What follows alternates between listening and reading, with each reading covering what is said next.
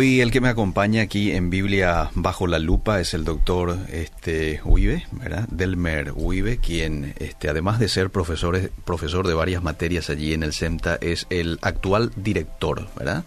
Un gusto saludarlo, profe. ¿Cómo está? Bienvenido. El gusto es mío. Eh, buenos días, Eliseo. Un gusto volver a estar aquí después de de un tiempito y hablar de un tema más que interesante desde mi punto de vista, donde quizás las personas tengan opiniones eh, divididas también y eso está bien. Así está bien, sí. Nos ayuda a discutir, nos ayuda a escudriñar la, la, escritura y ponerla bajo la lupa, como es el tema de, de vivir bajo la lupa, ¿verdad? Claro, a usted le toca desarrollar este tema complejo, no sé si es complejo, usted me dirá, pero es la pregunta que muchos se hacen, ¿verdad? Principalmente eh, quizás aquellos que dicen que Dios no existe, los ateos, ¿cómo puede ser, verdad? Si lo te preguntan con medio con arrogancia, que ese Dios de amor que habla la Biblia, que vos estás diciendo, condene a la gente al infierno, envía a la gente al infierno.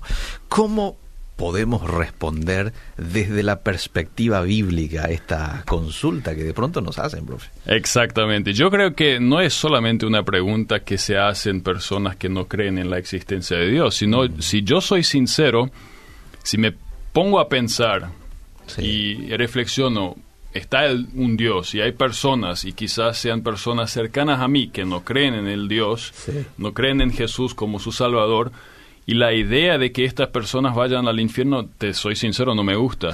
y de alguna manera causa un poco un conflicto, cómo esto lo podemos unir, ¿verdad? Es un tema muy amplio, mm. uno lo puede abordar de diferentes maneras seguramente. Mm. Em, yo hoy no pretendo em, elaborar todo lo que dice la Biblia acerca del infierno. Em, en el SEMTA ya algunos se ríen de mí y me dicen, bueno, usted es el infernólogo. Eh, nada que eso. Yo, yo lo que quiero hacer hoy con ustedes es detenerme en el texto de Lucas 16. Y, realmente analizar un poco ese texto, tampoco no vamos a poder entrar eh, en todos los versículos, el 16 a partir del 19. Como ya mencionaste cuando te escuché en la previa, creo que a las 9 y, 40, hablando de eso, el, rico el Lázaro, un pasaje conocido. Hmm. Me voy a detener en algunos pasajes ahí. Y siempre con la pregunta en mente, ¿qué pasa? Un Dios de amor y la existencia del infierno, ¿cómo es que esto se une? ¿Cómo hmm. eso lo podemos unir? Eh, encontré una, anécdota de Rick Warren, eh, el pastor muy conocido de Estados Unidos, eh, autor de varios libros, por ejemplo, Vida con propósito, Iglesia con propósito, muy conocido en nuestros medios también. Y él estuvo en un foro de periodistas y hablando con algunas personas, se le acerca a una persona y dice, Quizás usted logra soportar la contradicción en su pensamiento que Wendy, una periodista amiga de esa persona que estaba hablando, mm. sea una ciudadana americana, mm. podemos decir ciudadana paraguaya, mm. que tiene los mismos derechos que el miembro más fiel de tu iglesia, pero después de la muerte se vaya al infierno solo porque no cree. Pero todos logramos conectar eso. Quizás usted lo logra, le dice al pastor Barn, pero no creo que todos lo logren. Y eso e, expresa de alguna manera la inquietud, el problema. ¿Cómo es que eso podemos unir? Es una ciudadana. Quizás muchas veces son ciudadanos muy buenos. No son, no estamos hablando necesariamente del asesino, del violador. De, no, gente muy normal, común y corriente, solo que no cree en Dios. Ah, claro. Y después, ¿cómo que eso del infierno, verdad? Em, ahora tenemos este texto. El texto, y quiero detenerme un poquitito para entrar ahí y después desarrollar algunas cosas. El texto, el rico y Lázaro. Sí. Em, conocemos quizás la historia, algunos la habrán escuchado, hay un rico. Em, que está vestido de púrpura, está de fiesta todos los días, dice el 19, lino fino, celebrando cada día fiestas con la esplendidez. Es una manera de expresar, bueno, este tipo lo tenía todo, económicamente hablando.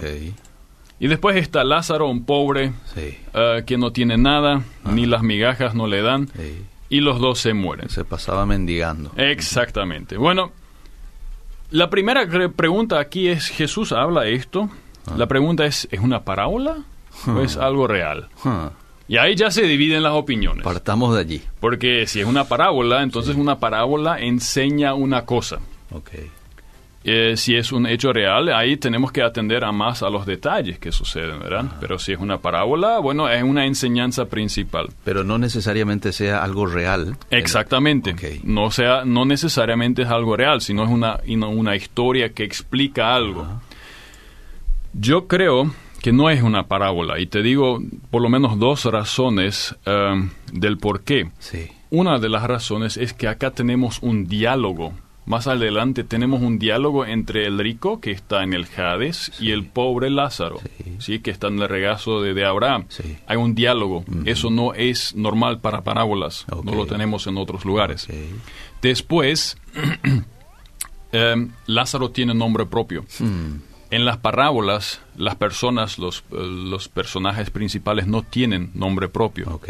Y esto acá sí, Lázaro tiene nombre. El rico no. Pequeño detalle. Mm. El rico es un rico. Ok. Lázaro es una persona, de nuestro punto de vista, el pobre Lázaro. Claro. No, Jesús en esta historia le da nombre. Él tiene nombre, tiene identidad. Sí, es una persona muy importante para Dios. Quizás eso para entrar, pero lo en donde otra vez coinciden las opiniones es que la enseñanza, si es independiente, si es parábola o no, es una enseñanza que también se va, se ve reforzada y ve am- afirmada en otros pasajes bíblicos. Si uno mira de manera superficial, un pobre mendigo y un rico que lo tiene todo, después los dos mueren Sí. Al mismo, no sé si no sabemos si al mismo tiempo, me imagino que al rico le habrán hecho un, un funeral, una, Sí. una caravana fúnebre tremenda. Ajá. Y Lázaro quizás ni siquiera nadie no se dio cuenta que el tipo ya no estaba, ¿verdad? Por lo menos un mendigo menos. Hmm. Y después, e- esto es lo que pasa en la inmanencia, acá en la tierra. Y después hay una segunda parte de esa historia que pasa a la trascendencia, de- al más allá. Y hay una conversación, ¿sí? Tienen dos partes esa historia. Sí.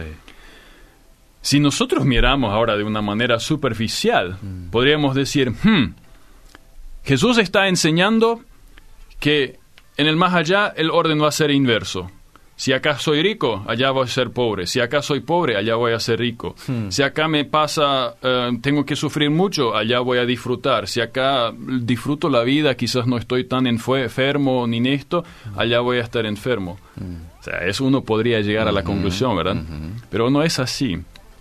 Em, tendríamos un gran problema si es así, porque yo me considero, eh, y creo que muchas personas nos tenemos que considerar ricos. Mm.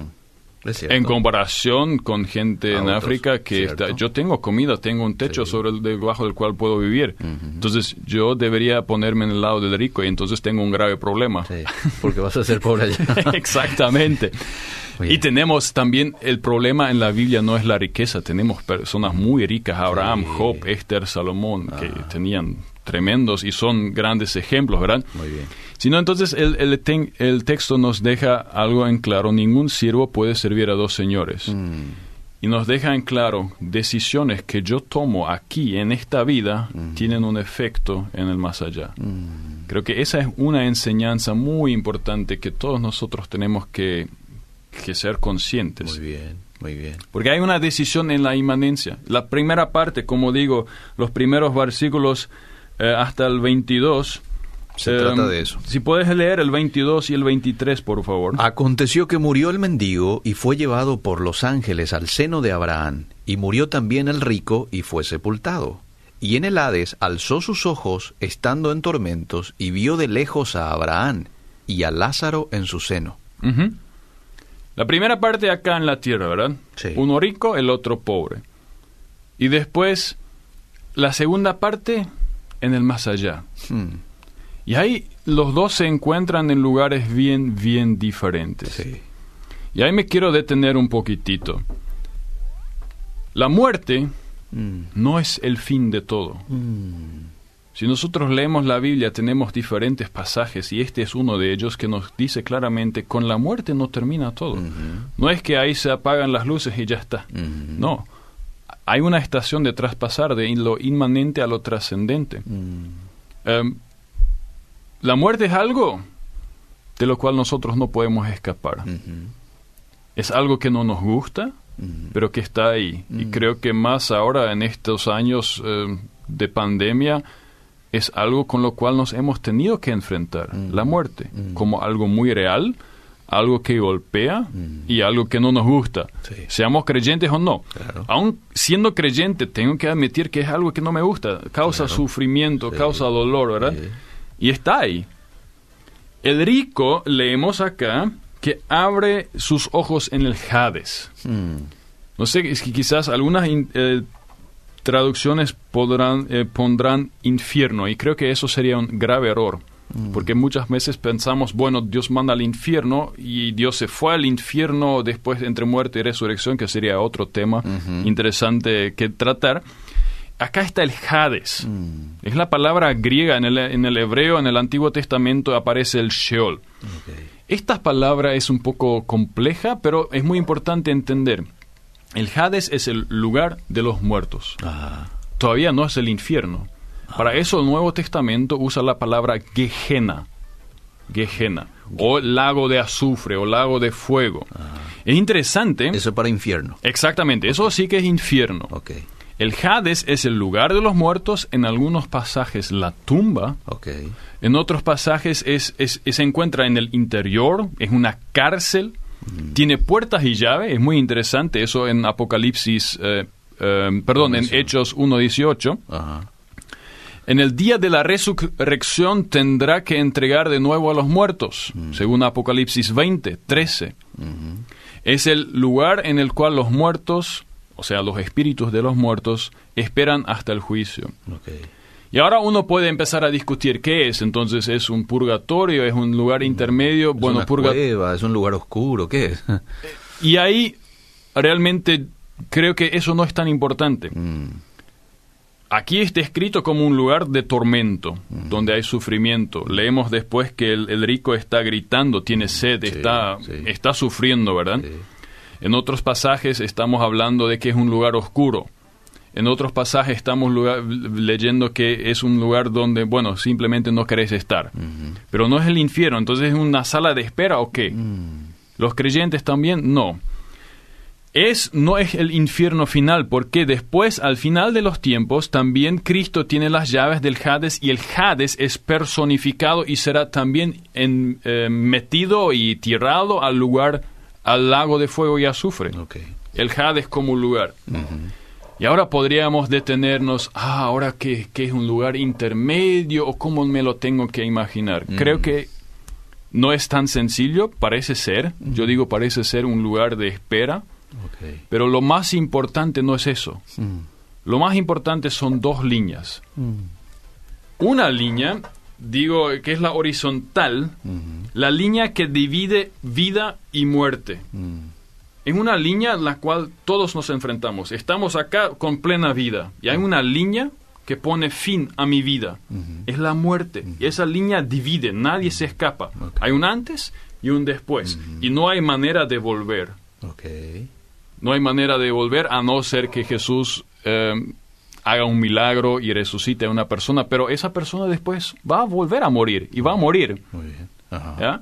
Esa es una línea tajante. La otra línea tajante es una línea vertical. Mm, Porque después de la muerte hay dos lugares mm, a los cuales podemos ir. Y eso eh, lo vemos acá. Uno está en el Hades, el otro está en el seno de Abraham.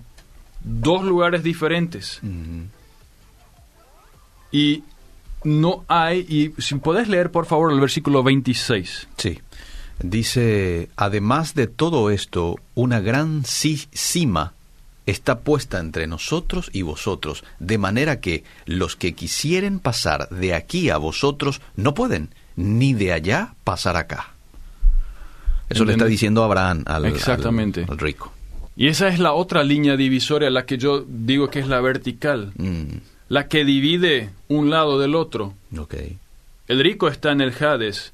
Para él no hay manera de llegar al otro lado, Mm. donde está el, el pobre Lázaro con, con el- Y después de- tampoco hay Y una tampoco manera Lázaro. De Lázaro de ir al otro lado.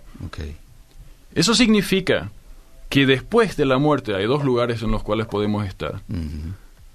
O en el seno de Abraham, que yo creo que es una, un, eh, una palabra paralela a- al, al paraíso, o en el Hades, que podemos de llamarlo un preinfierno, porque no hay manera de escaparse. Después de eso vendrá el juicio y el infierno final. O sea, no, no hay diferencia, Muy bien, muy bien. porque no hay conexión entre esos dos. No hay manera de pasar, como lo dice el texto. Ajá. Ahora, esto siempre en la, cuando vam- vemos el texto bíblico hay que separar lo que está súper claro y lo que es un poco dudoso. Yo no puedo decirte con exactitud, me imagino cierta división entre Hades y después infierno final, lago de azufre, pero me queda un poco vaga esa imaginación. Lo que es claro son esas dos líneas. Ok. La muerte nos separa entre vida y muerte, o después de la muerte, y hay una línea Hades, seno de Abraham. Ok. Ahora, hay algunas personas que no les gusta la idea Mm. y dicen, bueno, el infierno, ok, existe, pero no es eterno. Mm. Tenemos un problema. Mateo 25, 46. Si lo podés ¿Quieres que lo leer, busque? Sí. Mateo 25, 46. Em, sí. Dice Mateo 25, 46, e irán estos al castigo eterno y los justos a la vida eterna. ¿De quién sabemos que existe el, un lugar, el infierno, el Hades, el lugar de los muertos? ¿Quién nos enseña eso? Jesús. Jesús mismo, claro. ¿Quién nos enseña que existe la eternidad, el estar con el Padre, el estar con Jesús? Jesús El mismo, mismo. claro. Bueno, si ahora no me gusta la idea del infierno y yo digo, "Mm, quizás se equivocó ahí Jesús, Eh, quizás entonces también se equivocó con el tema del cielo. Hmm. ¿Entendés? Sí. Las dos cosas quedan paradas conjuntamente o se caen conjuntamente. Ok. Porque no puedo separarlas, porque el mismo Jesús que enseña que existe un cielo, una eternidad con el Padre, enseña que existe una eternidad sin el Padre, existe una eternidad de castigo, existe una eternidad en el infierno, hay un lugar separado que en este caso en el nuestro texto es el Hades. Es el mismo Jesús. Si se equivocó en uno, pues podría equivocarse también en el otro. Hmm. Nos gusta la idea del cielo, de estar con Jesús, de estar con el Padre, ¿verdad? Sí. No nos gusta la idea del infierno, pero las dos cosas caen mutuamente o quedan paradas mutuamente. Ok. Algunos dicen, bueno, sí, ok, el infierno existe, pero no va a ser eterno. Hmm. Hmm. Entonces tengo que decirte, según el texto que acabaste de leer, Sí, no, no, no. entonces tiene- tampoco el cielo es eterno, porque es la mismísima palabra que aquí aparece, estos irán al castigo eterno, Sí. aionios, pero los justos a la vida eterna, aionios. Es la misma palabra griega. Ok. Entonces, si, si el cielo es eterno, entonces el infierno también. Ok. Muy bien. Me están, vamos, vamos Sí, bien hasta ahí. Estamos muy bien, sí. Perfecto. Así que el rico está en un lugar de tormentos, él sufre agonía, Mm. tiene que realizar que él se encuentra en un lugar donde no quiere estar, Mm. pero...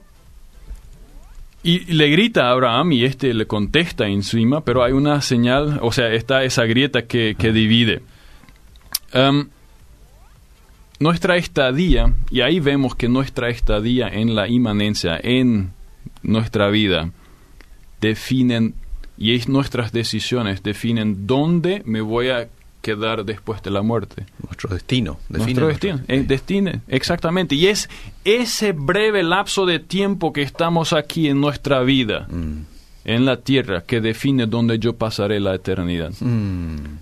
Francis Chan usa a veces una, una imagen para tratar de, de demostrártelo Mm. con una piola. Sí, Tenés una piola, no sé, de 100 metros largo. sí. Y acá la puntita, dos centímetros. Mm. Esa es una parte blanca. Mm. Esa es tu vida. En esta vida vos decidís dónde pasarás la eternidad. Mm. En esta vida vos tomás la decisión cada día de seguirle a Jesús y sus mandamientos o de alejarte de él y decir, no, yo me voy por mi lado, yo no necesito a Dios, yo no necesito a, a Jesús. Yo tomo las decisiones como me dan la gana a mí. Vivo la vida como me gusta a mí. Sí. Entonces, en este tiempo yo decido dónde estaré después de la muerte. Esa es una enseñanza dura, por un lado, pero muy clara, bíblicamente hablando. No existe manera de cambiar de bando después de la muerte. El texto acá nos deja sin ninguna Clarito, duda. ¿sí? Clarito. No existe una segunda oportunidad. Yo ahora decido. Nuestra vida terrenal define en qué dirección nos vamos. Y Dios nos dio todo para encarar bien la eternidad. Él nos dio su palabra.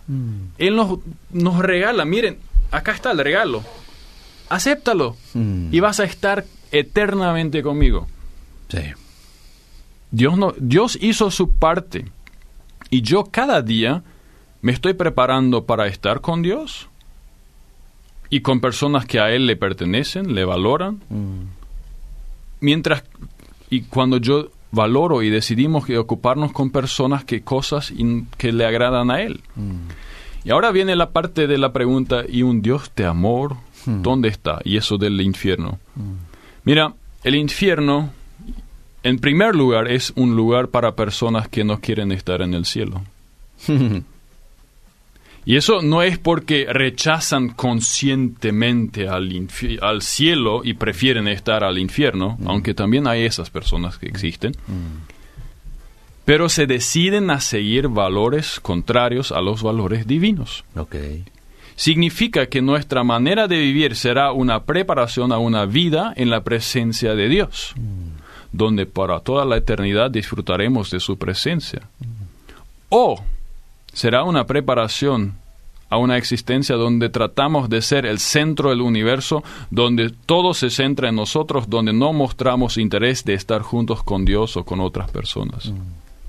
El infierno sí es un castigo, pero también es el final de un camino terrenal por el cual tú y yo nos decidimos. Ujú.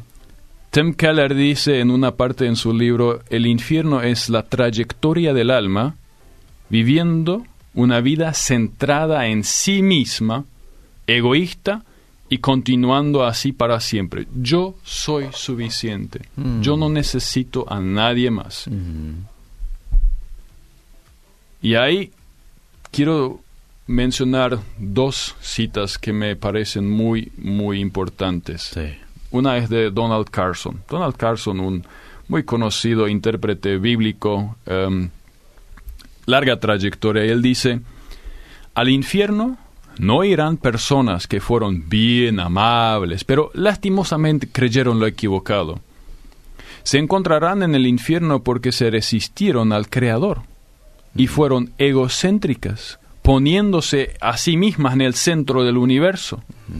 El infierno no está lleno de personas que ya hace mucho se arrepen- arrepentieron, solo que Dios no es lo suficientemente amable para dejarlos ir otra vez. No. Está lleno de personas que siguen y hasta toda la eternidad seguirán tratando de ser el centro del universo y que mantienen su rebelión contra Dios. ¿Qué debería haber hecho Dios? Pregunta Carson. Si dice que no le interesa que le deje igual ese comportamiento, ya no sería un Dios al cual podríamos adorar. Si a Dios le parece indiferente Claro. tu comportamiento, Pero pues igual. Ah. no es un Dios al cual podríamos adorar. Sería inmoral o raro. Si en vista de esa rebelión reaccionaría de tal manera, él mismo se rebajaría como Dios.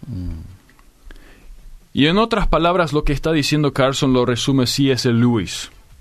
Él dice, todos los que están en el infierno lo le eligieron. La puerta al infierno está cerrada por dentro. En última instancia hay solo dos tipos de personas. Y esa, esa frase realmente me impactó cuando la leí. Aquellas que le dicen a Dios, Dios, hágase tu voluntad. Mm. Y aquellas que dice, a las cuales Dios les dice, ser humano, hágase tu voluntad. Mm. Mira qué interesante. ¿Sí? Y ahí, ahí ya no, como que me desaparece el problema de un Dios de amor y la existencia del infierno. Dios no nos manda al infierno, e- es contrario, Él- a Él no le gusta la idea. Él quiere que todos seamos salvos, según eh, Timoteo. Claro. Él, él ha hecho todo de su parte. Y nos ofrece y nos muestra, acá está el camino, vengan a mí, vengan a mí. Pero a las personas y ahí es Dios es un, un gentleman, ¿sí? un, todo un caballero. Si tú decides no, Bueno. pues ok. mm, Y ahí de, de repente como que desaparece esa, esa controversia. mm, Sigue estando ahí, sigue estando, sigue siendo un lugar de tormento, sigue un- estando un lugar desagradable, mm, eterno, mm. lago de fuego, de azufre, como lo menciona Apocalipsis, el, el- el infierno, acá el Hades no lo es, pero no hay una decisión. Y yo creo que eso para nosotros hoy tiene que quedar bien claro. Este texto nos muestra cosas muy, muy concretas. La línea que divide la vida entre la muerte es tajante, no hay manera de volver. Y después hay otra línea, un cisma, un abismo que separa los que están en el seno de Abraham y los que están en el Hades. Y no hay manera de cambiar de bando. Bueno, Gladys Jara saluda desde Buenos Aires. Buen tema. Interesante la explicación, dice Nora. Eh, nos da la salvación por gracia, justamente por amor, dice. Henry. Exactamente. A ver, este, si el infierno es eterno, entonces el mal siempre va a existir, solamente será contenido en un lugar, pero nunca dejará de existir. Viéndolo así, es como una antimateria de Dios.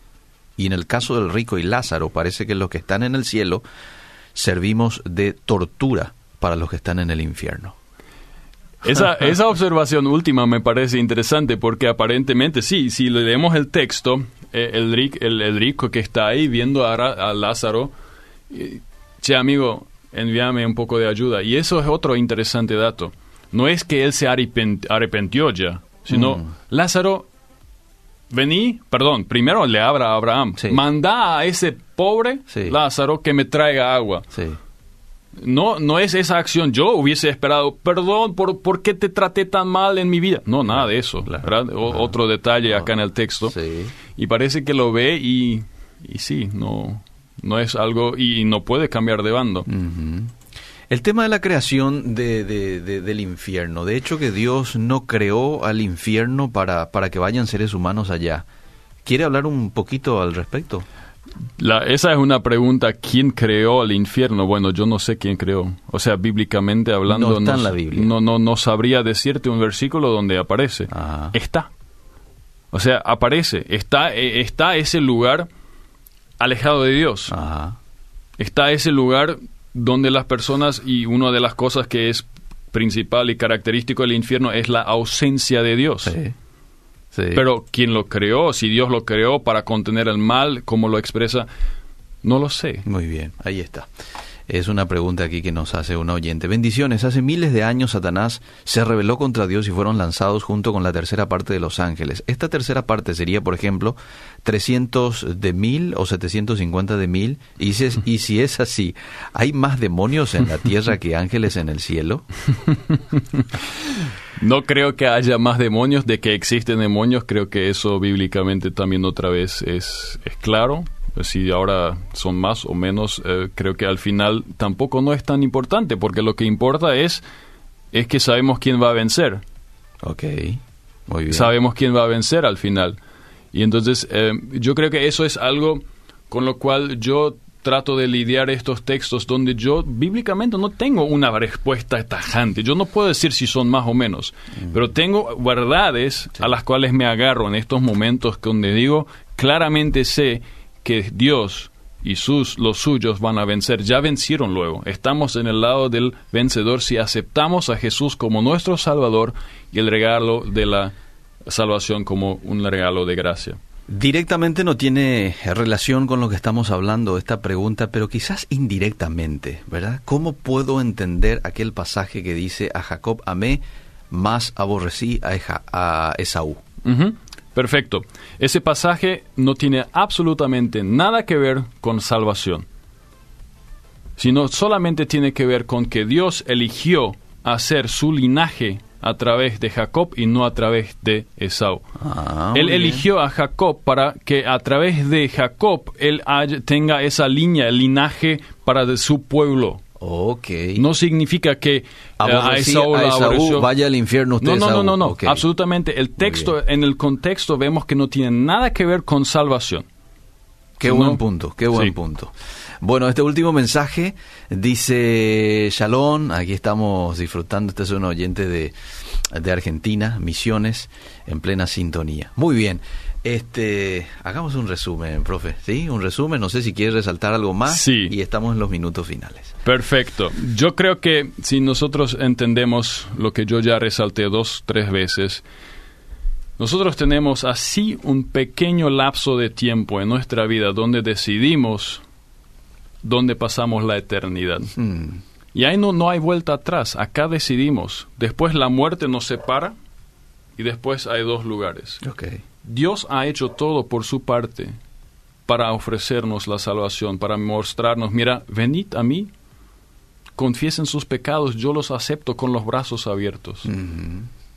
Si no lo hacemos, pues Dios es caballero y dirá, hágase tu voluntad, ser humano.